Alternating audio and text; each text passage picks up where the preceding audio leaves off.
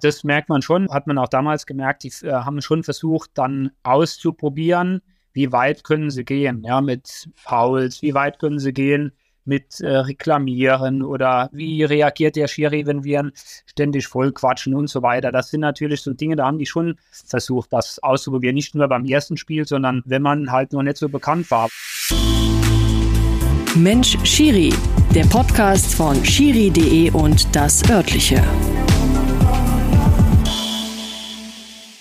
Sportfrei, liebe Leute, da sind wir wieder. Mensch, Schiri meldet sich noch ein letztes Mal vor der Sommerpause. Es ist tatsächlich so, im Juni und Juli, da atmen wir mal tief durch, aber inklusive heute stehen wir jetzt bei 19 Folgen. Also ich würde sagen, da kann man über den Sommer auch entspannt entweder nochmal von vorne anfangen oder man hört wahlweise einen der anderen Schiri-Podcasts, die es so gibt, wie zum Beispiel von den lieben Kollegen von Colinas Erben oder man hört Kicker Meets the Zone. Das ist ja mein Hauptpodcast. Da waren in dieser Saison auch schon Dennis Eitekin Martin, Daniel Siebert, zuletzt Felix Bricht zu Gast und auch DFB-Schiri-Boss Lutz Fröhlich. Ich glaube, vor Weihnachten müsste das gewesen sein. Also es gibt genug Schiri-Futter auf die Ohren, auch wenn Mensch Schiri mal zwei Monate sich abmeldet. Ähm, von daher bin ich da ganz zuversichtlich, dass er auch ganz gut durch den Sommer kommt. Jetzt aber genug der Vorrede, ihr habt es schon gesehen. Mein heutiger Gast ist 42 Jahre alt, Diplom-Verwaltungswirt aus Lebecksmühle und er hat bislang insgesamt sage und schreibe 172 Bundesligaspiele als Schiedsrichter geleitet. Ich freue mich sehr, dass er da ist in der letzten Folge vor der Sommerpause und sage Hallo, Christian Dingert. Hallo Benny, grüß dich. Alles soweit korrekt, oder? Was ich so hier an kleinem Briefkopf äh, einmal den Hörern und Hörerinnen mitgegeben habe? Ich habe alles äh, genau verfolgt und das ist genau alles so richtig, wie du es gesagt hast. Ja. Das ist schön. Ich habe einen äh, wunderbaren ehemaligen Radio-Fußballkommentatoren-Kollegen mit äh, Rolf Lange. An dieser Stelle sei er mal ganz herzlich gegrüßt. Vielleicht hört er den Podcast ja zufällig. Der hat eine Kunstform damals daraus gemacht, euch Schiedsrichter so in der Art vorzustellen. Und er hat es zelebriert, auch euren, euren Verein und auch, ich weiß, ich habe im Ohr, wie er mit so einem geilen Ruhrpott-Dialekt, den er hat, auch immer gesagt hat, äh, Christian Dingert aus Lebecksmühle. Also ich, ich, ich weiß gefühlt von allen Schiedsrichtern, wo ihr auch wohnt, weil der mir das immer wieder erzählt hat. Ähm, sag mal deinen Verein vielleicht noch, weil den habe ich mir jetzt gar nicht notiert gerade. Genau, der Verein ist der, die TSG Burg Lichtenberg. Das ist ungefähr 20 Kilometer von meinem jetzigen Wohnort weg und das ist quasi mein Heimatverein. Verein. Ah ja, genau. Und äh, wohnt also in Lebecksmühle. Ich habe mal geguckt, das liegt in der Nähe äh, von Kaiserslautern, ne? zwischen Kaiserslautern und Saarbrücken, so ja, Pi genau. Daumen. Ja, da lege ich viel Wert drauf. Es ist fast Saarland, aber noch Pfalz. Äh, ich weiß nicht, ob, ob das äh, bei dir auch so bekannt ist zwischen äh, Felsern und Saarländern. Da ist so eine äh, immer schon von, äh, von Natur aus, äh, ich sage mal, immer so eine Grundspannung und äh, man, man nimmt sich auch gerne auf den Arm. Von daher lege ich da immer äh, größten Wert drauf, dass es äh, fast Saarland ist, aber noch Pfalz. Genau. Ja, das, das ist so ein bisschen wie mit dem gebürtigen Westsachsen, mit dem du hier sprichst. Es gibt auch so eine, so eine, so eine leichte Spannung zwischen den Erzgebirglern und so den, den Zwickauern, so der Ecke, wo ich herkomme. Von daher diese, diese regionalen, wie soll ich das sagen, so mit leichtem Augenzwinkern, diese, diese Rivalitäten, die gibt es doch überall. Aber was ich bei dir ganz interessant fand, ähm, du wohnst ja damit gar nicht so weit weg von der französischen Grenze. Wie oft äh, schlüpft denn Familie Dinger drüber ins Nachbarland? Ähm, gut, das ist nicht ganz so oft, vielleicht ein, zwei, dreimal im Jahr äh, meistens. Immerhin dreimal öfter als ich. ja, absolut. Also äh, ist ja echt nicht weit, also 35 Minuten bis zur Grenze und das ist eigentlich auch der Grund, ähm, warum ich damals in der fünften Klasse die Französisch als erste Fremdsprache hatte. Ja? Also insgesamt neun Jahre Französisch in der Schule, äh, nur in Anführungszeichen sieben Jahre Englisch. Also von daher, wenn der ein oder andere französische Spieler in der Bundesliga äh, mir begegnet, dann spreche ich dann auch gern mal Französisch. Ah ja, das ist, das gefällt mir gut. Das, das, das finde ich sehr gut. Äh, wir befinden uns zum Zeitpunkt dieser Aufzeichnung ganz kurz vor dem allerletzten Bundesligaspieltag dieser Saison. Und was ich mich gefragt habe, geht man als Schiedsrichter am Ende so einer Spielzeit eigentlich auch auf dem Zahnfleisch, so wie das den Spielern, den Trainern, ich bin ganz ehrlich, auch den Übertragenden geht und, und freust du dich wirklich auch jetzt auf die, auf die Sommerpause? Also das ähm, pauschal kann man das eigentlich nicht so sagen. Es kommt immer darauf an, ähm, wie die Runde war. Waren viele knifflige Szenen, waren viele äh, enge Spiele. Also wenn äh, wenn das quasi so fortlaufend, ich sage mal fast nur ein Stop, die ganze äh, Vorrunde oder zumindest dann auch die Rückrunde ähm, war, dann ist es schon so, dass man äh, dann irgendwo dann auch Fußball satt ist, ähm, so wie es eigentlich äh, allen, allen dann geht. Und äh, ja, körperlich oder oder mental dann vor allem ist es natürlich dann auch fordernd, je, je näher es zum Ende äh, zugeht, was man auch so ein bisschen ähm, mitbekommt, so auch, ich sag mal, als Arbeitskollegen und so weiter, ähm, wird man natürlich dann auch aktuell aufgrund der, der engen Brisanz, sowohl erste, zweite, dritte Liga oben und unten, ähm, weil alles eng zusammen ist, wird man da oft angesprochen und dann ist es natürlich umso wichtiger, dass man sich da äh, fokussiert, weil da merkt man, da ist die ganze Fußball, Fußballwelt äh, quasi schon ein bisschen nervös oder gespannt, wie, wie die Saison dann zu Ende geht. Weißt du aus dem Kopf, wie viele Einsätze du kumuliert, Schiri, VHR und so weiter diese Saison hattest? Wow, da hast du mich auf dem falschen Fuß erwischt. Ich glaube, ich weiß es. Spieler, Spieler habe ich 15 und ähm, ja, fast genauso viele VR, würde ich sagen, also national. Und dann kommen natürlich die internationalen Einsätze dann auch noch äh, zusammen. Aber sag mir es bitte. Also wenn transfermarkt.de äh, recht hat, dann sind es 26 als Hauptschiedsrichter quer durch die Ligen, vier als vierter Offizieller und zehn als Videoassistent. Und damit wären wir bei genau 40 Saisoneinsätzen. Kann das hinkommen? das kann hinkommen. Hast du die internationalen Spiele da auch dabei? Als, äh, die müssen, die müssen ja, dabei gewesen sein. Also, ja. das ist schon ähm, eine Hausnummer, weil man dann auch äh, sieht, man ist ja ständig dann auch unter der Woche unterwegs und dann ist es vor allem das Schwierigste, so immer so wieder neu den Fokus dann äh, zu finden. Ne? Also quasi, da ist man dienstags, mittwochs vielleicht noch Champions League, dann äh, VRR und dann äh, gilt es am Wochenende dann auch wieder oder ist auch der Anspruch, äh, dann entsprechend äh, fokussiert zu sein. Die Woche drauf ist wieder ein kniffliges Spiel. Also das ist äh, dann schon eine hohe Taktung, die man dann auch äh, ich sag mal, mental dann ähm, vorbereiten und nachbereiten und ähm, dabei sein muss. Ne? Ja, du hast es, hast es vorhin auch schon mal gesagt, körperlich und mental. Was würdest du denn sagen, äh, wer ist eigentlich platter nach so einer Saison, der Kopf oder der Körper? Weil ich meine, eine Reiserei, äh, das weiß ich am eigenen Leib, auch Reisen kann anstrengend sein, auch wenn man vielleicht in Anführungsstrichen als vierter Offizieller oder VAR gar nicht diese Höchstleistung auf dem Feld sprinttechnisch vollbringen muss wie als Hauptschiedsrichter. Aber Reisen schlaucht ja auch. Genau, also das ist schon die Kombination, wobei ähm, im Endeffekt ähm, ist es meistens schon ein Tick äh, mental, weil ich sag mal, äh, was das Körperliche oder das Training angeht, das kann man natürlich dann auch irgendwie in gewisser Weise dann steuern. Ähm, die Reiserei ist in der Tat dann äh, schon ähm, sehr, sehr äh, fordernd teilweise. Aber äh, wenn ich überlege, äh, wie lange ich auch schon unterwegs bin, da international, also irgendwann hat man dann auch eine Routine mit dabei. Ich war ja ganz zu Beginn dann auch ähm, noch Assistent oder zum, wie es dann früher war, der Torrichter, gab es ja auch nur links und rechts hinter den, neben den Toren. Da war ich auch mit dabei. Also das war, ähm, hat man mit der, mit der Zeit dann auch so eine Routine dann drin, damit man das so versucht, so einigermaßen angenehm wie möglich zu gestalten. Wie ist denn deine Planung für den Sommer? Weißt du es schon? Wird es wirklich ein paar Wochen geben, wo du dir und deinem Körper auch frei gibst oder ziehst du eisenhart einen Trainingsplan durch? Ähm, gut, ich sag mal, man hat schon äh, die ein oder andere Woche, äh, da reduziert man schon das Training. Jetzt haben wir, jetzt steht der letzte Spieltag ähm, steht bevor. Dann haben wir eventuell noch die äh, Relegationsspiele. Dann ähm, ist zumindest was so das körperliche Training angeht, hat man eine, eine Pause.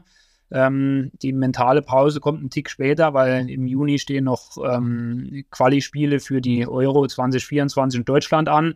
Da bin ich äh, möglicherweise dann auch wieder Videoschiri, was natürlich mental äh, im, im, im, Vordergrund steht und fordernd ist. Und ähm, ja, und dann geht es quasi, ich sage mal körperlich schon wieder die Trainingsphase dann los für den, zur Vorbereitung für die neue Saison, beziehungsweise für unseren äh, Sommerlehrgang mit äh, Fitness- und Leistungstest. Und aber bis dahin hat man zumindest dann die, die äh, Pause für den Kopf, das verschiebt sich so ein wenig und ähm, ja, das wechselt sich so ab, kann man so sagen. Bemüht man sich eigentlich, je älter man wird, also ich habe es gesagt, du bist 42, auch ganz bewusst, dass man so eine Saison vielleicht noch ein bisschen mehr genießt und die nicht einfach so an sich vorbeiziehen lässt mit all der Hektik, die sie mit sich bringt, weil ich kenne das ja auch, es macht dann gefühlt einmal Schnips und plötzlich ist die Saison wieder vorbei. Ja, gut, ich sag mal, unabhängig vom Fußball. Ne? Das Leben ist mittlerweile so äh, hektisch und schnelllebig. Da wird man regelrecht äh, äh, in verschiedenen Bereichen auch getrieben. Und äh, deswegen äh, gilt es einfach so, einfach auch mal, ähm, ich sag mal, innezuhalten und zu sagen, boah, jetzt am Wochenende hatte ich ein, ein schweres Spiel oder ein gutes Spiel, dass man das einfach auch nur dann punktuell und äh, ja, selbstbewusst dann reflektiert in dem Moment, ja, und auch genießt und äh, das nicht ganz so an sich vorbeiziehen lässt. Also das macht man schon, ja. Oder mhm. ähm, entsprechend, äh, man freut sich dann ja auch, auch besonders, wenn man, wenn man äh, dann wieder angesetzt wird für Spiele. Also da äh, ist immer, immer wieder, man ist immer wieder die Freude dabei und die Begeisterung. Wie ist denn das eigentlich generell bei dir, wenn wir gerade beim Thema Reiserei äh, schon waren? Du bist ja, also viel mehr im Südwesten der Republik kann man ja nicht wohnen, als du es tust. Ähm, ich könnte mir vorstellen, dass es vielleicht praktischer wäre, wenn man zumindest, ich sag jetzt mal in Köln oder irgendwo so mitten in Deutschland, weil dann könnte man überall einfacher hin. Ich kenne das auch so hier aus Leipzig, geht es noch so, aber ne, wenn ich mir jetzt vorstelle, ich würde vielleicht noch eine Stunde weiter im Osten in, in, in Dresden wohnen oder so, äh, merkst du das, dass das vielleicht zumindest was das Thema Reisen und Reisen organisieren angeht, so ein kleiner Standortnachteil ist? Ähm, ja, zumindest mal ist äh, das Verkehrsmittel äh, vielleicht ein äh, Tick anderes, wie wenn man jetzt in Frankfurt, Köln oder in einer Metropolregion wohnen würde. Also ich fahre viel mit dem Auto und ähm, ja, im Endeffekt, äh, wenn ich jetzt von Frankfurt fliege äh, zu ein paar Spielorten in Deutschland, dann fahre ich, ich sage mal, circa drei Stunden vor äh, Abflug fahre ich zu Hause los. Das hätte man natürlich, wenn man in der Nähe wohnen würde, hätte man das nicht. Allerdings haben wir auch schöne äh, Vorzüge bei uns dem ländlichen Raum. Ähm, kann quasi durch die längere Heimfahrt dann auch den Stress und möglicherweise die Kritik dann auch, ähm, äh, ich sage mal, zurücklassen. Also von daher äh, ist man gechillter, wenn man äh, zu Hause mehr oder weniger ankommt. Ja.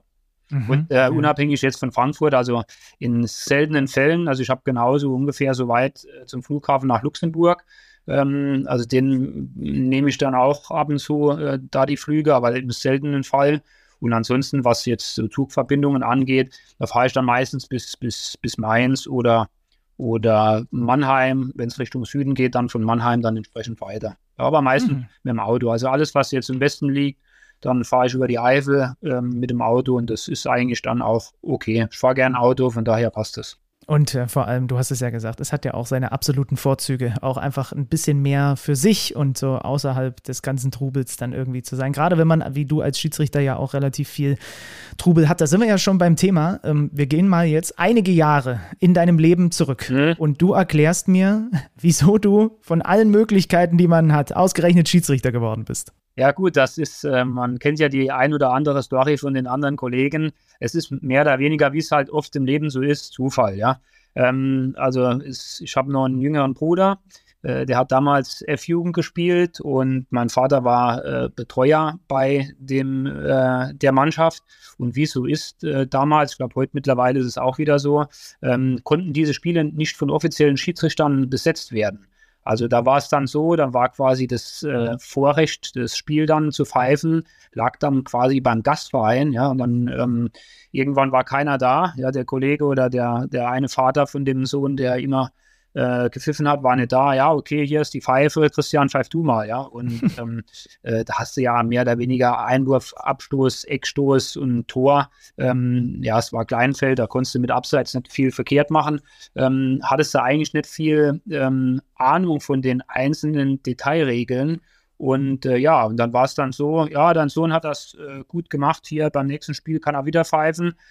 Ja, und dann irgendwann war dann ehemal oder aktiver Schiri stand draußen, hat das so verfolgt und meinte dann irgendwann nach dem Spiel zu mir und zu meinem Vater, ja, der macht das doch hier nicht schlecht, der könnte doch auch nur die Schiri-Prüfung machen, ja. Und dann war das quasi, wurde ich dann an, an, angemeldet mit einem sehr guten Freund zusammen. Und da haben wir im Juni 97 äh, in Edenkoben bei uns im, beim SWV das, den Wochenendlehrgang ähm, absolviert und waren dann Schiedsrichter. Da konnte man sich wahrscheinlich noch nicht vorstellen, was das dann alles für Blüten treiben würde im Laufe der Jahre. Da kommen wir gleich dazu. Aber was, was mich vor allem interessiert, jetzt mal, auch wenn, wenn, wenn du heute auch äh, das hernimmst, das reine Spielleiten auf dem Feld, mal alle, all die Surroundings, große Stadien, Bundesliga und so weiter, erstmal beiseite gelassen. Was macht dir Spaß daran, Fußballschiedsrichter zu sein? Ja, ich komme selbst vom Fußball, habe vorher äh, lange Fußball gespielt. Man ist nach wie vor einfach ein Teil von dem Fußballspiel. Ich sage mal, ohne Schiri ähm, es nicht.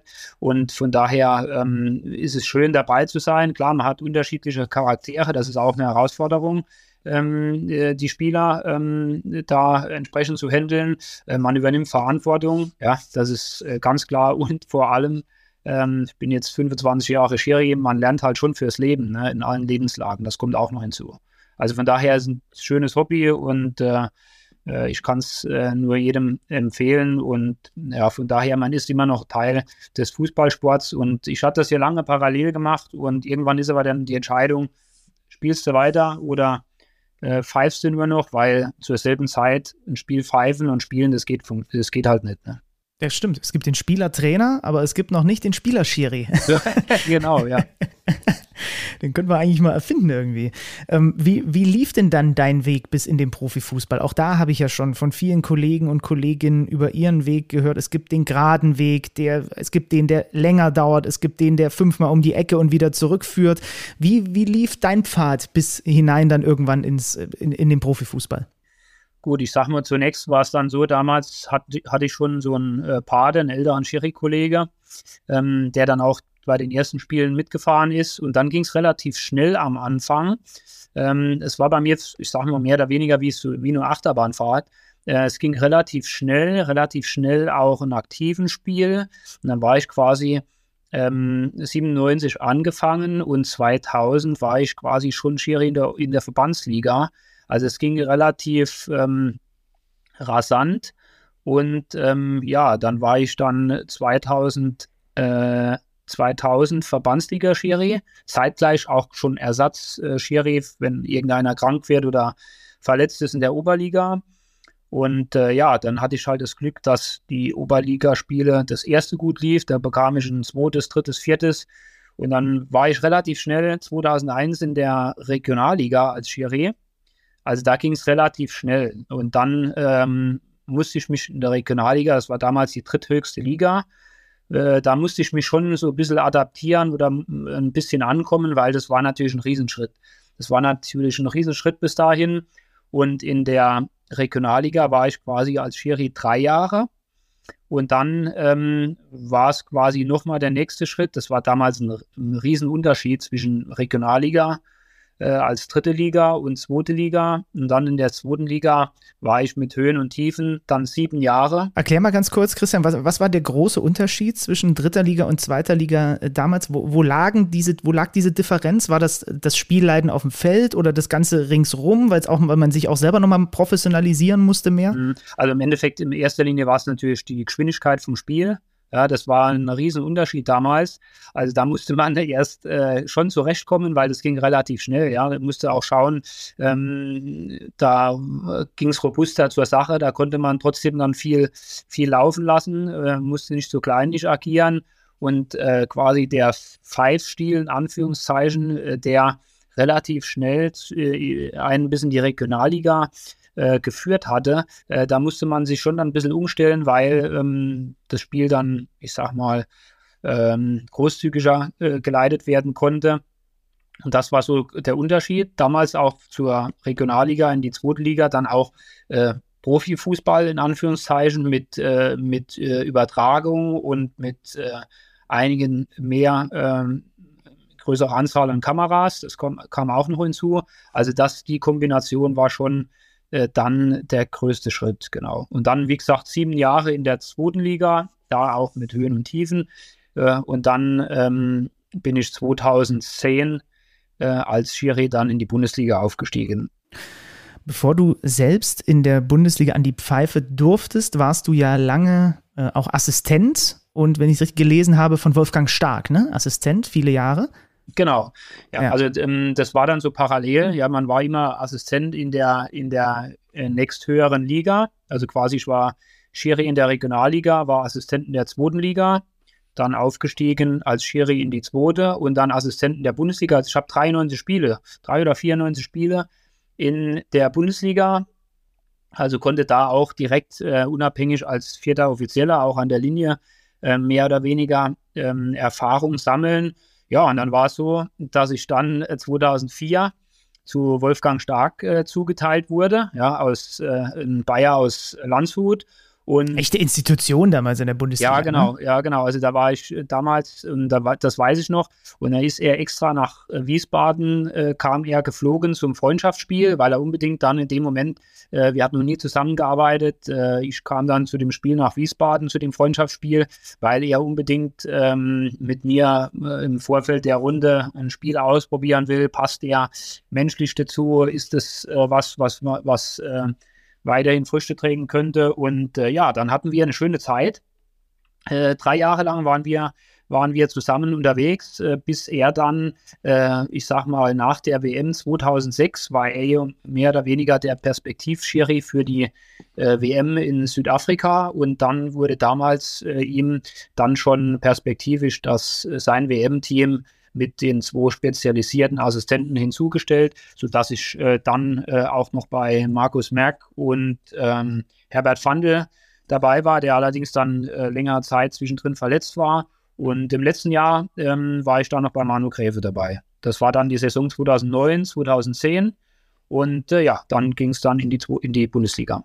Also echte Koryphäen, die du da, die du da als Assistent auch begleitet hast. Und ich finde es schon krass. Also du hast quasi fast 100 Bundesligaspiele auf dem Buckel, die gar nicht in deiner Bilanz auftauchen, weil du sie nicht als Hauptschiedsrichter gemacht korrekt, hast. Ja, korrekt. Ja, das finde find ich, schon, find ich schon beeindruckend. Dein Bundesliga-Debüt dann 12. September 2010 in Köln-Müngersdorf. Der FC gegen den FC St. Pauli. Pauli.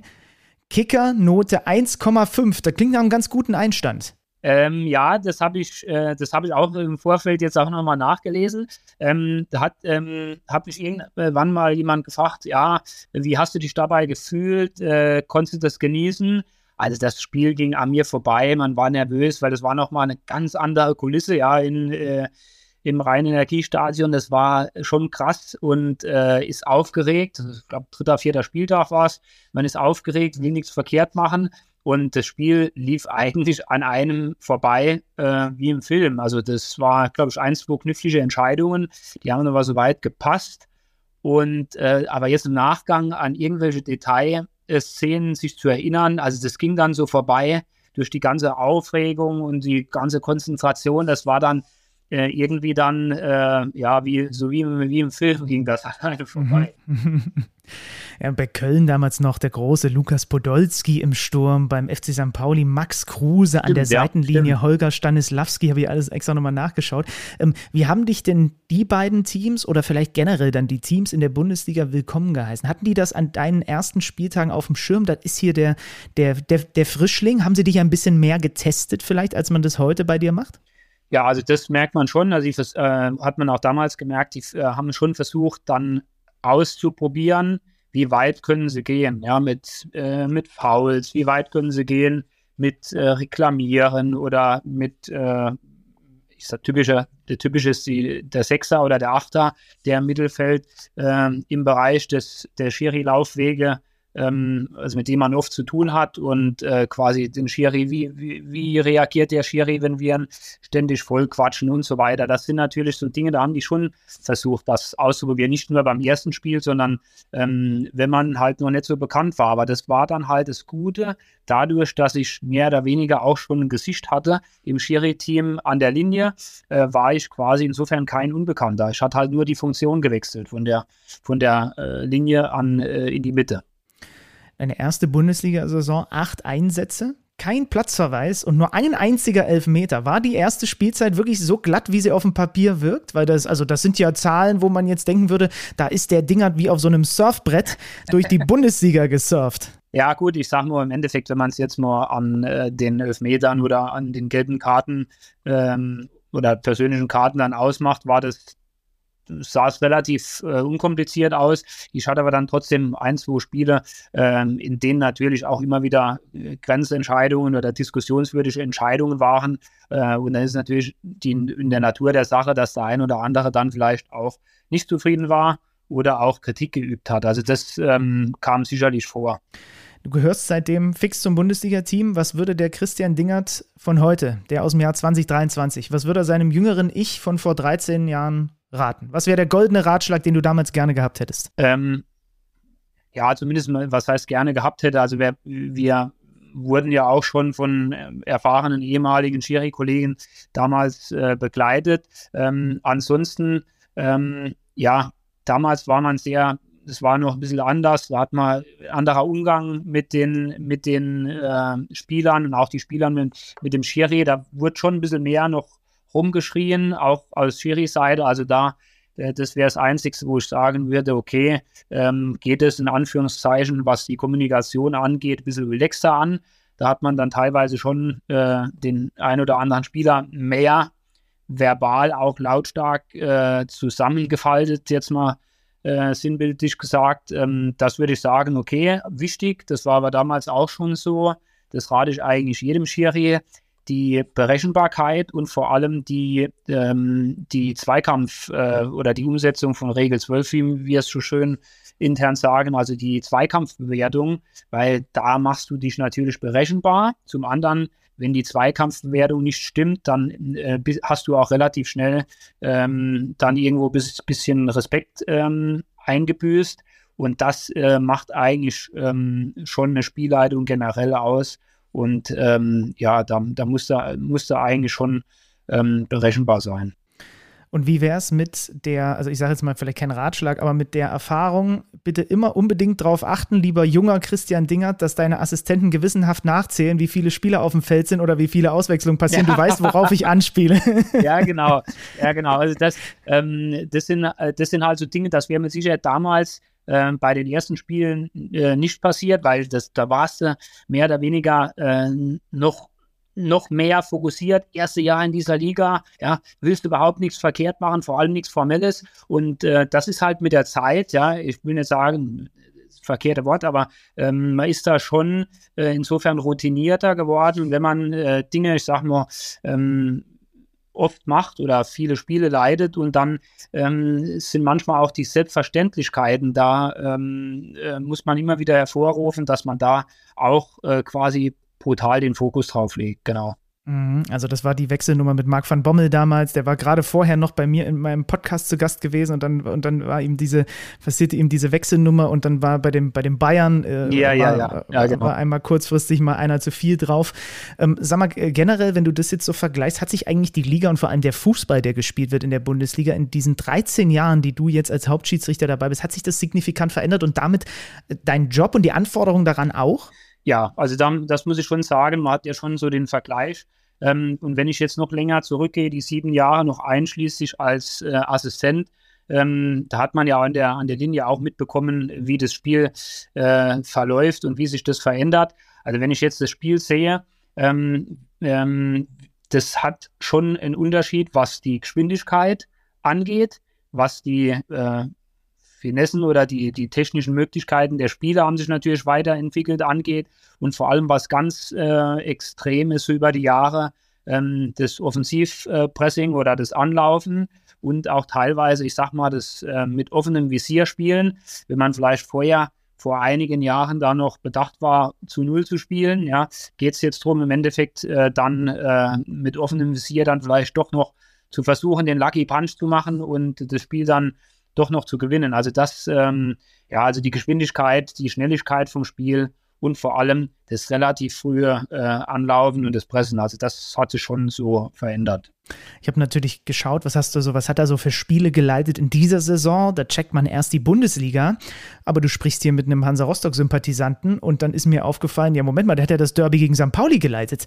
Das ist ja nun ein extrem aufgeladenes Spiel.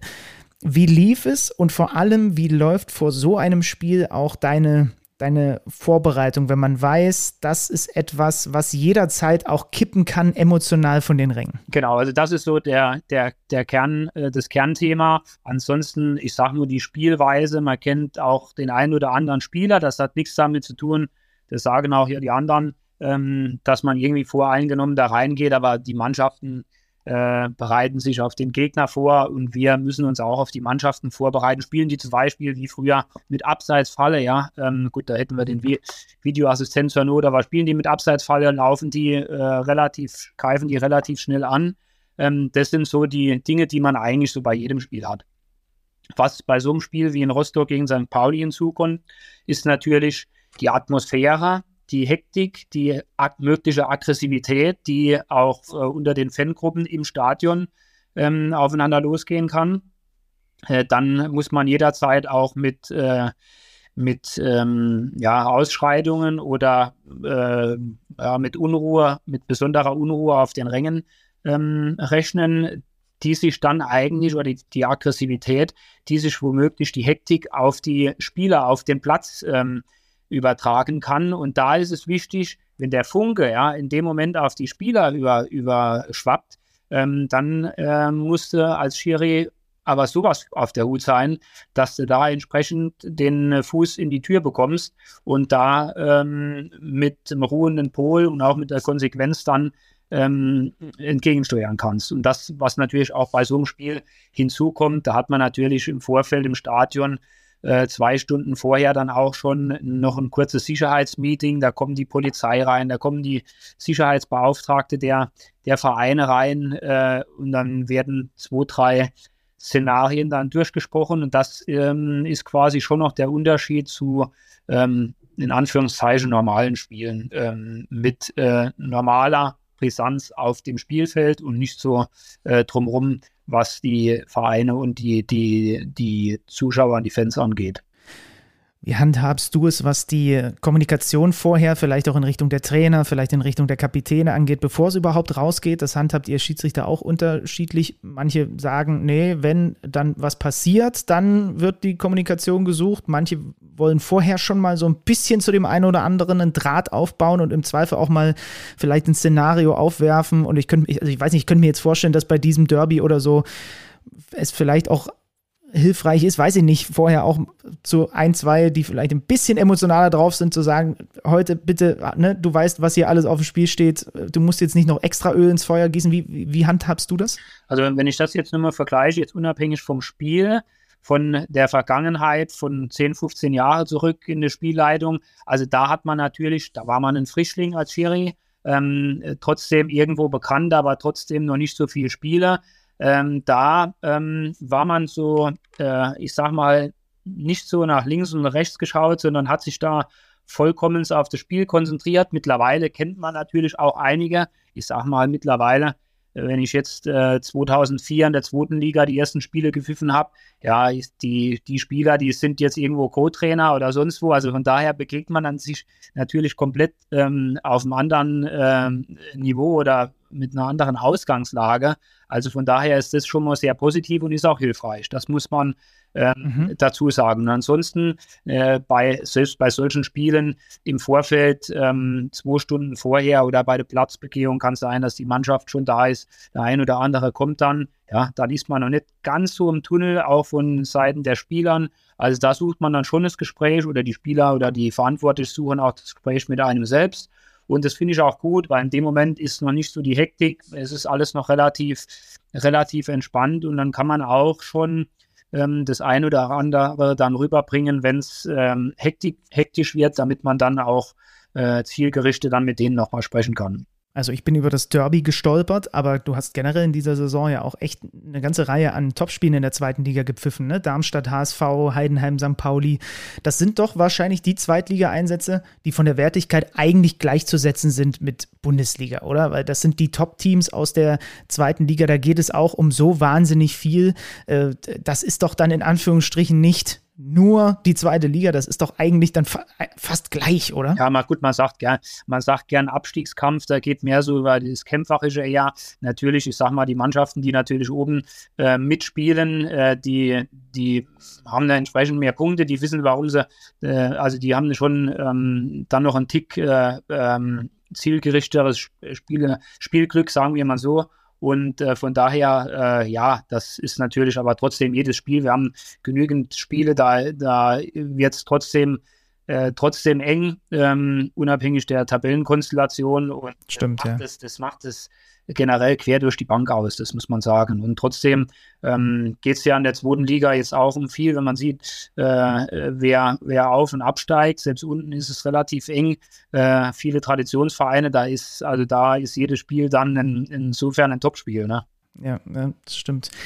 Du bist zwei, Ende 2012 oder 2013 auf die FIFA-Liste gekommen, ähm, mit Tobias Welz damals, für Knut Kircher und Michael Weiner. Also wir haben heute wirklich einige Koryphäen-Namen hier schon erwähnt Immer. aus der Schiedsrichterei.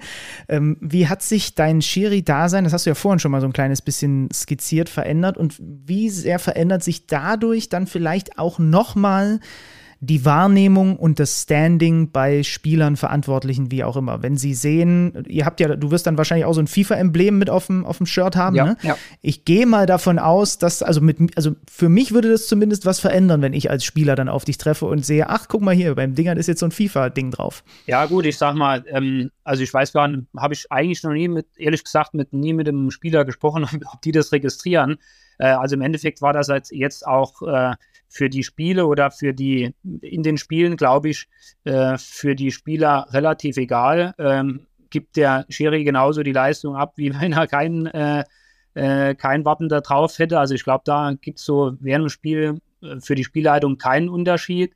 Ähm, ich merke das insofern, wenn man mit den Spielern, also wenn man die Spieler aus der Bundesliga bei irgendwelchen Länderspielen pfeift oder vierter Offizieller ist oder Videoassistent, ähm, dann äh, kommen dir bei den Spielen von der Nationalmannschaft und dann auch später wieder in der Bundesliga schon ein bisschen anders auf einen zu, ja, weil man mhm. sich dann über die Bundesliga hinaus dann schon sieht. Also da sehe ich äh, so eher den Unterschied dass man dann mhm. nochmal spricht, ach ja, wir haben das letzte Mal bei dem Spiel, ähm, ich sag mal, Niederlande gegen, gegen Kroatien gesehen oder, oder so und ähm, da, also da merkt man schon ein bisschen den Unterschied.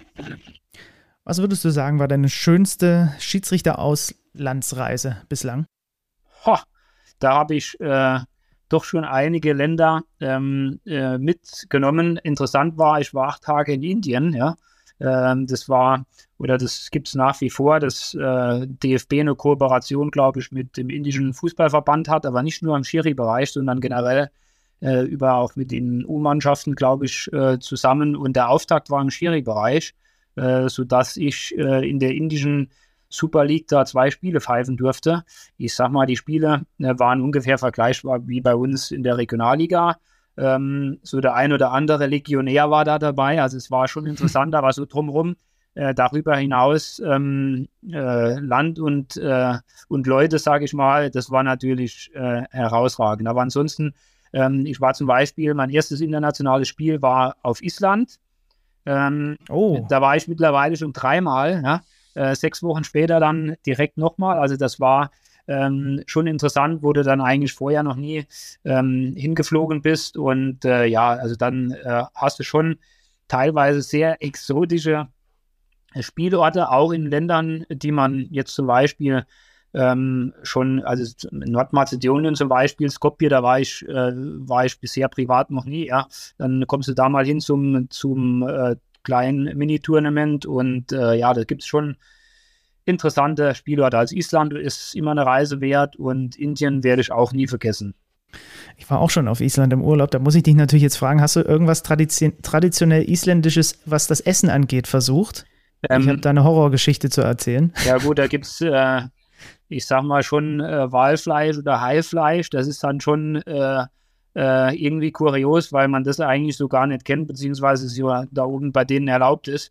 Ähm, ja, das ist schon irgendwie dann äh, eine andere Nordwelt, sage ich mal.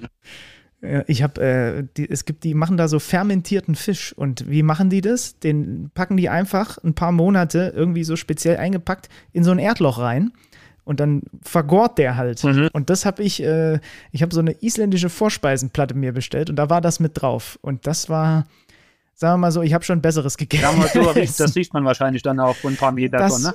Das war in jedweder Art ein bisschen vom Geruch und auch von der Konstellation und so. Das hat, das hat mein, da, da konnte mein Körper und mein Kopf nicht ganz so viel mit anfangen. Naja, gut. Ähm, äh, aber auf, auf, du hast natürlich, also trotzdem ist Island natürlich aber absolut mal sowas von einer Reise wert. Das ist ein, ein ganz tolles Land. Das muss man sagen.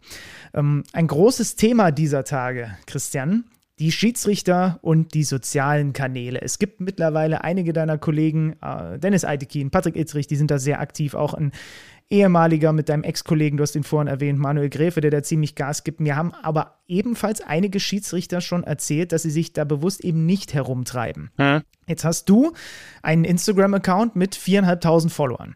Was treibst du auf diesem Account? Ja gut, ich sag mal, wir waren mehr oder weniger mit ein, zwei Kollegen so ein bisschen die, die, die ersten, die, die Vorreiter, die das quasi damals ähm, ein bisschen, ja, ich sag mal, instruiert hatten und ähm, einfach mal versucht hatten, äh, natürlich in erster Linie äh, geht es mir oder den Kollegen ja auch äh, Verständnis für die Schiedsrichterei äh, zu gewinnen. Dann natürlich auch, äh, ja, ich sag mal, für die Schiedsrichter, für Schiedsrichterwesen Werbung zu machen. Ähm, genau, also das war das ist so der, der Hauptgrund. Ähm, ja, bei mir war es dann so, ich sage mal, mit äh, Corona ist es ein bisschen eingeschlafen, ähm, äh, beziehungsweise ja, äh, bin ich da im Moment nicht ganz so aktiv. Da sind ein bisschen andere, ein bisschen mehr und äh, ja, mhm. muss man mal schauen, und äh, ja, ein wenig äh, kreative Pause tut nicht, äh, tut nicht schaden und von daher ist es okay. Also ich hab, bin da, wurde da nie beleidigt, aber das war dann irgendwie mit Corona dann äh, war, war irgendwie so eine Pause, so ein Projekt drin. Ja, also, siehst, siehst du, weil, weißt du, warum ich das frage, was du da treibst? Weil du meine Anfrage, dass ich dir folgen kann, seit Wochen immer noch nicht angenommen ah, ja, hast. Aber ja, dann, weiß, ja, ich, jetzt, dann du, weiß ich jetzt wenigstens warum. Ja, dann das werde ich direkt nachholen, aber das ist, dass ich da nicht täglich äh, drin bin. okay, das ist doch gut. Aber du hast es schon gesagt, ne? Also, äh, man beschäftigt sich, glaube ich, als Schiedsrichter dann trotzdem zumindest schon ein wenig damit, dass die Gefahr da sein könnte, wenn man aktiv ist, dass man halt auch wenn man dann da auch präsent ist, natürlich eine zentrale Anlaufstelle im Zweifel für, für frustrierte Fans von Club XY wäre. Genau, also im Endeffekt, äh, man bietet da schon äh, insofern äh, da eine Tür ähm, quasi und dann, äh, ja, das ist natürlich oft der erste, der erste Frust, der da kanalisiert irgendwo raus muss. Und ähm, das äh, kann durchaus vorkommen, dass man dann dass da entsprechend äh, Kommentare kommen, die vielleicht so äh, nicht äh, ganz so optimal sind. Wie, wie ist es denn ganz generell eigentlich bei dir? Bist du in deiner Laufbahn von irgendwelchen so richtig unschönen Sachen verschont geblieben? Man hört ja gerade im Amateurbereich leider auch immer wieder, dass es da zu irgendwelchen Attacken und Übergriffen und sonstigem gekommen ist. Was war so die, ich sag's jetzt mal, ich weiß es nicht, brenzligste Situation oder hast du sowas gar nicht erlebt? Doch, ich denke, das gehört auch ähm, also, dass man, dass man irgendwo verbale Kritik da abbekommt, mal mehr, mal weniger. Äh, man kann es keinem recht machen. Das ist einfach so als äh, Schiedsrichter. Äh, dafür ist man zu sehr der Gerechtigkeitsfanatiker. Und ähm, ja, ich sag mal, verbal wurde man da schon beschimpft. Ähm, ist ein Unterschied, wenn du jetzt, keine Ahnung, Bezirksliga, Kreisliga oder Landesliga ähm, feist vor 100, 150, 200 Zuschauern. Du hörst den einen, der an der Eckfahne die genau die, die Worte sagt ähm, und dich kritisiert. Ja, und im Gegensatz äh, zum Stadion, wenn es da 5000, 10.000 und mehr sind, äh, da kommt bei uns nur ein, äh, ein lautes äh, Gebrüll oder Lärm dann an äh, und man hört da nicht das einzelne Wort ähm, von den vielen. Also das ist schon ein Unterschied. Ich wurde eigentlich körperlich nie ähm, äh, angegangen. Ähm, da bin ich auch froh drum. Deswegen ist umso äh, erschreckender dann zu hören, äh, wenn man auch immer wieder erfährt, dass der ein oder andere da ähm, äh, was abbekommen hat. Das ist unschön und äh, ja, ist eigentlich nur zu verurteilen. Ähm, ja, ansonsten hatte ich mal ein, ein äh, Pokalspiel im, im, Verbandspokal.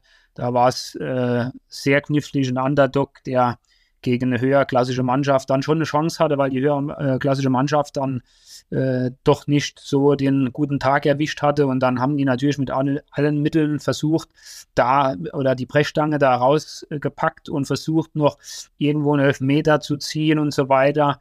Und wenn man dann entsprechend dann trotzdem nicht eingeknickt äh, ist und dann konnte man sich vorstellen, dass dann nach dem Spiel da schon verbal beim Abgang in die Kabine äh, da einiges auf einen eingeprasselt ist. Und äh, das hat man schon im einen oder anderen Fall gehabt. Ja. Jetzt haben wir ja gerade auch ne, über die tollen Auslandsreisen und so weiter gesprochen, ähm, aber ich finde auch wichtig irgendwie in diesem Format, weil ich ja auch weiß, ja auch das Feedback bekomme von vielen jungen Schiedsrichtern und Schiedsrichterinnen, die, die zuhören, dass eben diese Seiten auch dass man weiß, okay, da, damit haben Bundesliga-Schiedsrichter auch zu tun gehabt, ne? Oder äh, wo wir vorhin über diese Wechselgeschichte ja. gesprochen haben und so weiter, ne? Also ich glaube, dass das ja auch äh, dazu gehört, dass eben Leute, die vielleicht hadern im Amateurbereich, auch hören, ja, die haben auch mit Fehlern zu kämpfen und die haben auch, keine Ahnung, äh, denen sind auch solche Dinge unterlaufen. Da geht es jetzt gar nicht darum, ob man attackiert wird oder nicht, aber halt auch zu zeigen, dass selbst denen, die es bis ganz nach oben schaffen, auch da waren zwischenzeitlich mal irgendwelche Steine, die ihr auch aus dem Weg räumen musstet. Ne? Du hast vorhin auch in der dritten Liga, zweiten Liga angesprochen, es gab Höhen, aber es gab halt auch Tiefen. Ne? Ja. Also genau, genau das, das ist es in äh, unterschiedlichen Ligen natürlich. Man hat immer den Anspruch, ähm, ein Spiel äh, gut zu pfeifen. Ich sage bewusst nicht fehlerfrei, weil äh, das fehlerfrei, das fehlerfreie Spiel hat keiner, ja. Äh, selbst wenn es einen belanglosen Einwurf an der Mittellinie falsch äh, bewertet wurde, der, das interessiert keinen. Und so ist es in der, in der Kreisliga, so ist es Bezirksliga, Verbandsliga und in der Bundesliga. Ähm, das perfekte Spiel ähm, wirst du nicht haben. Äh, trotzdem äh, geht es darum, entsprechend das gute Spiel zu machen und äh, das berechenbar zu sein. Ähm, das kann ich ja jedem nur ans Herz legen, auch wenn mal äh, ein Spiel kommt, das vielleicht nicht so gut lief äh, dann nicht nur ärgern, so nach dem Motto, die haben mich jetzt kritisiert, sondern da muss man sich schon dann auch äh, einfach nur ein, zwei Tage später einfach nur kritisch hinterfragen, in den Spiegel schauen, was hätte ich zum Beispiel besser machen können oder war es in der Tat so, dass ähm, die einfach Unrecht hatten. Also das äh, muss man ähm, sehen. Und da bin ich eigentlich immer gut gefahren, dass man sich in den Spiegel äh, im Spiegel anschaut und sagt, okay, heute war es einfach nicht gut oder das muss ich in Zukunft verbessern oder hier muss ich den Fokus drauf legen, dass man eigentlich so ehrlich zu sich selbst ist, äh, wenn es gut, aber auch wenn es nicht so gut gelaufen ist. Stimmt eigentlich diese, was wir gerne als Kommentatoren auch verwenden, dieses die erste Gelbe muss sitzen? Ist das wirklich so ein Leitsatz, der bei den, der bei den Schiedsrichtern vorherrscht? Ähm, ja, also das äh, ist insofern, weil ähm, wenn, ich sag mal, wenn umgekehrt, wenn du eine gelbe Karte wegen einer Lappalie gibst, äh, insofern, dann äh, wissen alle Spieler oder denken die, okay, ähm, dann äh, ist das jetzt so die Linie, ja, die Marschrichtung, die der Schiri hat. Und ähm, das äh, ist dann halt schon schwierig. Du kannst aber im anderen Teil auch nicht zu lange warten, so nach dem Motto, ja, okay, was soll noch passieren, äh, bevor ich die erste Gelbe gebe? Also im Endeffekt, man muss berechenbar sein, wenn äh, wenn man in den letzten Spielen oder die anderen Schiri-Kollegen wegen dem und dem Vergehen gelb gegeben haben und dann äh, passt es natürlich auch für einen selbst in dem Moment und das ist die sitzende äh, gelbe Karte. Wir haben schon vorhin übers, übers Genießen von solchen Saisons auch gesprochen. Wie lange hast du eigentlich noch Lust zu pfeifen oder lässt du das den Körper entscheiden? Weil ich habe jetzt gerade vor ein paar Wochen auch mit Felix Brüch zusammengesessen, mhm. der jetzt noch über die Altersgrenze zumindest mal auf jeden Fall noch ein Jahr hinaus weitermachen und das ist irgendwie mit dem DFB wohl besprochen. Ähm, was, was sagt der Dingertsche Körper und der Kopf? Also der Körper ist im Moment noch topfit. Äh, ähm, also äh, generell in so einem, äh, in dem Bundesliga-Geschäft da so lange ähm, zu planen, also das wäre wäre irgendwo schon ein bisschen naiv. In, insofern, ähm, man plant dann schon Runde für Runde, ja, könnte natürlich auch eine schwerwiegende Verletzung oder sonst was äh, kommen, was einen dann zurückwirft. Aber im Moment, also ich bin fit und vor allem äh, mental ist es auch gut, wenn man dann eine Pause hat und dann ist es echt so, man freut sich dann, äh, wenn es wieder losgeht. Und das ist mhm. immer so nach wie vor, das sagt dann, ah, du bist jetzt lange dabei und hast schon so viele Spiele dann quer durch die Ligen gepfiffen. Im Endeffekt ist es so, es nach wie vor bei jedem Spiel so die Anspannung, so ein bisschen das Kribbeln im Bauch, also das hat man nach wie vor und das ist gut, dass man das hat, weil da ist die Grundspannung da, da ist der Fokus da und vor allem die Freude. Und wenn man das äh, nicht mehr hätte, dann wäre es irgendwo, dann wäre man quasi so satt, aber das äh, ist bei mir eigentlich nicht der Fall. Ja, das klingt doch gut. Das klingt doch sehr, sehr gut. Dann wollen wir noch mal zum Abschluss ein bisschen was über dich erfahren, was jetzt nichts mit dem Schiri-Sein an sich zu tun hat. Was macht denn Christian Dingert, um zu entspannen, wenn er vielleicht mal unter der Woche keinen internationalen Einsatz hat und am Wochenende war Bundesliga und er weiß jetzt, der nächste Einsatz ist kommende Woche Sonntag und man hätte mal ein paar Tage. Wie, wie kommst du runter? Ähm, gut, ich sag mal, ich muss ja dazu sagen, ich bin ja jetzt eigentlich ein Vollprofi, also ich arbeite noch Teilzeit ähm, äh, im öffentlichen Dienst. Und ähm, ja, also das klingt vielleicht ein bisschen paradox, aber man nach einem Wochenende, wenn man montags dann wieder ins Büro kommt, also dann wird man schon geerdet, weil äh, Fußball, das ist ja, oder Bundesliga, das mit dem, mit den vielen Zuschauern, mit den Fernsehübertragungen, das ist ja irgendwie schon äh, so, eine, so eine große Welt. Und wenn man dann äh, montags äh, dann ins Büro kommt, dann wird man automatisch schon geerdet. Natürlich wird man dann von dem einen oder anderen äh, Kollege dann auch nur noch angesprochen, ah, was war hier oder was war da am Wochenende, das ist selbstverständlich. Aber ansonsten ähm, genieße ich natürlich die Freizeit auch hier äh, bei uns in der Natur, Fahrradfahren, äh, Familie und dann äh, hat man da eigentlich auch äh, noch andere Themen. Ne? Bist du ein Musikfan?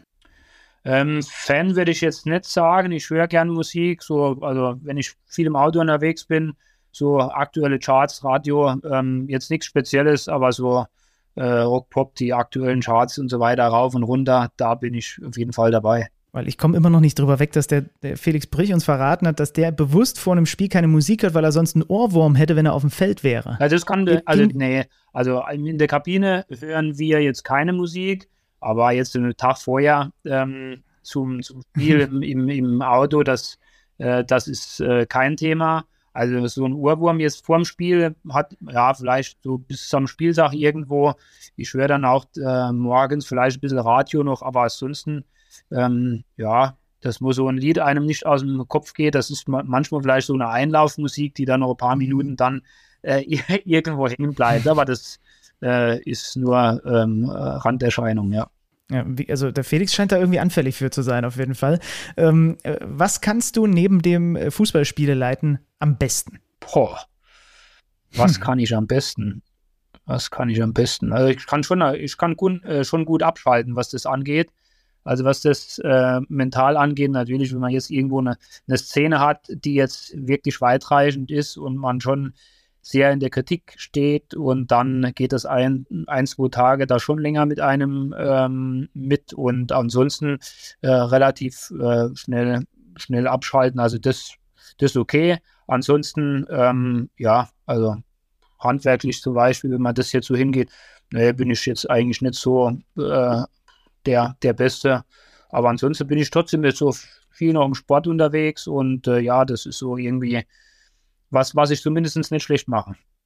Kannst du eigentlich, das, es gibt ja so verrückte Menschen, die können einfach immer schlafen, wenn sie auch viel unterwegs sind. Die gehen, setzen sich in Zug oder Flieger oder sonst was hin und die können pennen sofort. Bist du jemand, der das auch kann? Weil ich kann das überhaupt nicht. Also im Zug eher nicht, aber ansonsten so Flieger und so schon. Also oder zu Hause ja? dann, also das ist schon der Fall. Also das kann ich gut. Das kann ich gut. ja. Also vor, und, äh, vom Spiel zum Beispiel, also wenn, wenn ähm, egal wie, natürlich, wenn du 13 Uhr Spiel ist, dann ist es schwierig, morgens äh, nach dem Frühstück nochmal eine Runde ähm, zu schlafen, aber so jetzt Abendspiel oder Nachmittagsspiel, also da bleibt immer noch die Zeit, dafür eine halbe Stunde, Stunde einfach nur so ein kurzes Nickerchen zu machen. Also das kann ich gut, ja. Ah, das würde das würd ich so gerne können. Darin bin ich eine Niete. Worin bist du eine totale Niete? Ich habe mir zum Beispiel euer D äh, dein DFB-Porträt äh, im Videoformat angeguckt. Es klang so ein bisschen so, als wärst du wie ich ein eher semi-begabter Koch. Das stimmt. Also das kann ich nicht so gut. Natürlich so die Basics, die, die würde man noch hinbekommen. Aber ähm, nee, also das wäre wär sowas, was jetzt nicht ganz so optimal. Also da bin ich jetzt nicht in der Bundesliga, sagen wir so. Okay, aber welche Liga? Was würdest du sagen? Ja, das wäre so boah, Reserve, oder? Gibt's sowas? das ist bei mir auch, also, also maximal Landesliga, ja. wenn es ums Kochen geht. Das muss ich leider gestehen. Ganz zum Abschluss, Christian, bevor ich dich äh, in äh, den Rest dieses Tages entlasse, die obligatorische gute Fee-Frage. Du darfst dir jetzt was wünschen für die Schiris in Deutschland eine Sache, zwei Sachen, 15 Sachen, wie viele auch immer. Ich, ich als gute Fee würde versuchen, sie zu erfüllen. Was wünschst du dir für dich und also für, für deine Zunft, für deine Schiri-Zunft? Ja, also wir waren Wochenende ja auch, ähm, auch mit dabei bei der Danke Schiri-Aktion ja, äh, vom DFB. Da werden ja immer jährlich äh, in der ganzen für eine ganze Nation die äh, Ehrenamtlichen, die besondere die Verdienste haben, im Schiedsrichterwesen werden geehrt. Also wie gesagt, also ich spreche jetzt echt nicht, also ich spreche für alle Schiris in allen Ligen. Ähm, natürlich die, die Wertschätzung, dass wir einige äh, neue äh, dazu bekommen und vor allem, dass wir, dass wir die äh, Schiedsrichter, die, die zum Beispiel jetzt erst angefangen haben, dass wir die einfach äh, nicht verlieren und dass die, auch wenn es mal nicht so gut läuft, den Kopf nicht direkt in den Sand stecken, sondern äh, einfach dabei bleiben und sich freuen, ein Teil vom Fußballsport zu sein. Also die, das wären so Dinge, die ich mir für das Schiedsrichterwesen da schon äh, wünsche. Und da du ja auch äh, relativ äh, intensiv auch in Sachen VAR unterwegs bist, glaubst du, die Akzeptanz da wird irgendwann zumindest ein, ein gewisses Level nicht mehr unterschreiten. Es ist ja weiterhin eine große Debatte darüber. Manche sagen, wir müssen immer noch drüber nachdenken, ob wir den nicht komplett wieder in die Tonne äh, schmeißen. Ja, gut, ich sag mal, da, da kommt natürlich auch der ein oder andere Satz dann vielleicht aus der Emotion heraus, aus der betroffenen Emotion.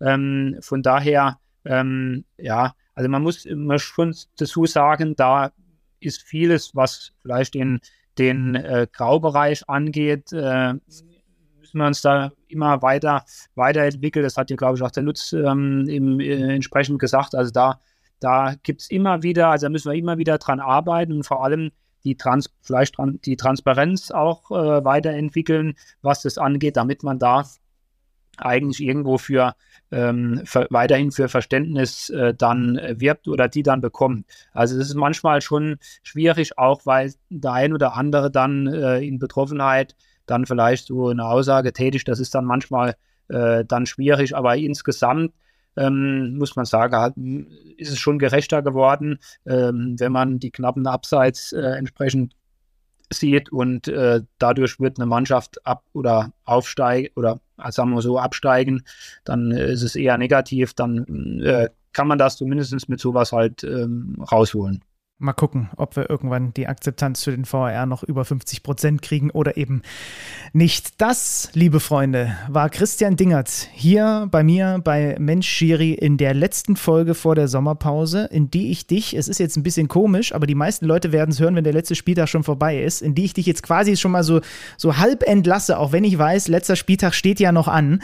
Ähm, ich wünsche dir, dass der gut über die Bühne geht und vor allem dann, dass du wirklich auch die, die Muße findest. Du hast ja gesagt, du kannst das ganz gut mit dem Abschalten ausschalten, dass du ein wenig äh, den Akku wieder voll kriegst vor der nächsten Saison. Und dann würde ich mich vor allem freuen, wenn wir uns dann irgendwo im Stadion auch mal über den Weg laufen. Christian, ganz lieben Dank für deinen Besuch hier bei mir. Vielen lieben Dank. Ich habe zu danken. Es war eine kurzweilige, sehr schöne Angelegenheit. Danke dir. Also danke Christian und danke euch für eine weitere Saison, wo ihr Mensch Schiri fleißig zugehört habt. Ähm, zum Abschluss nochmal der Hinweis, ich sage es immer wieder, ähm, aber ich freue mich auch immer wieder, dass neue Sachen dazukommen.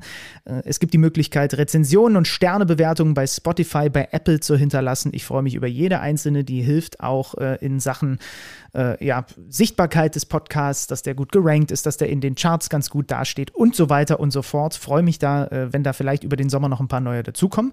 Das war es jetzt also erstmal für diese Saison mit Mensch Schiri und dann hören wir uns in alter Frische zur neuen Saison wieder. Bis dahin, macht's gut. Tschüss.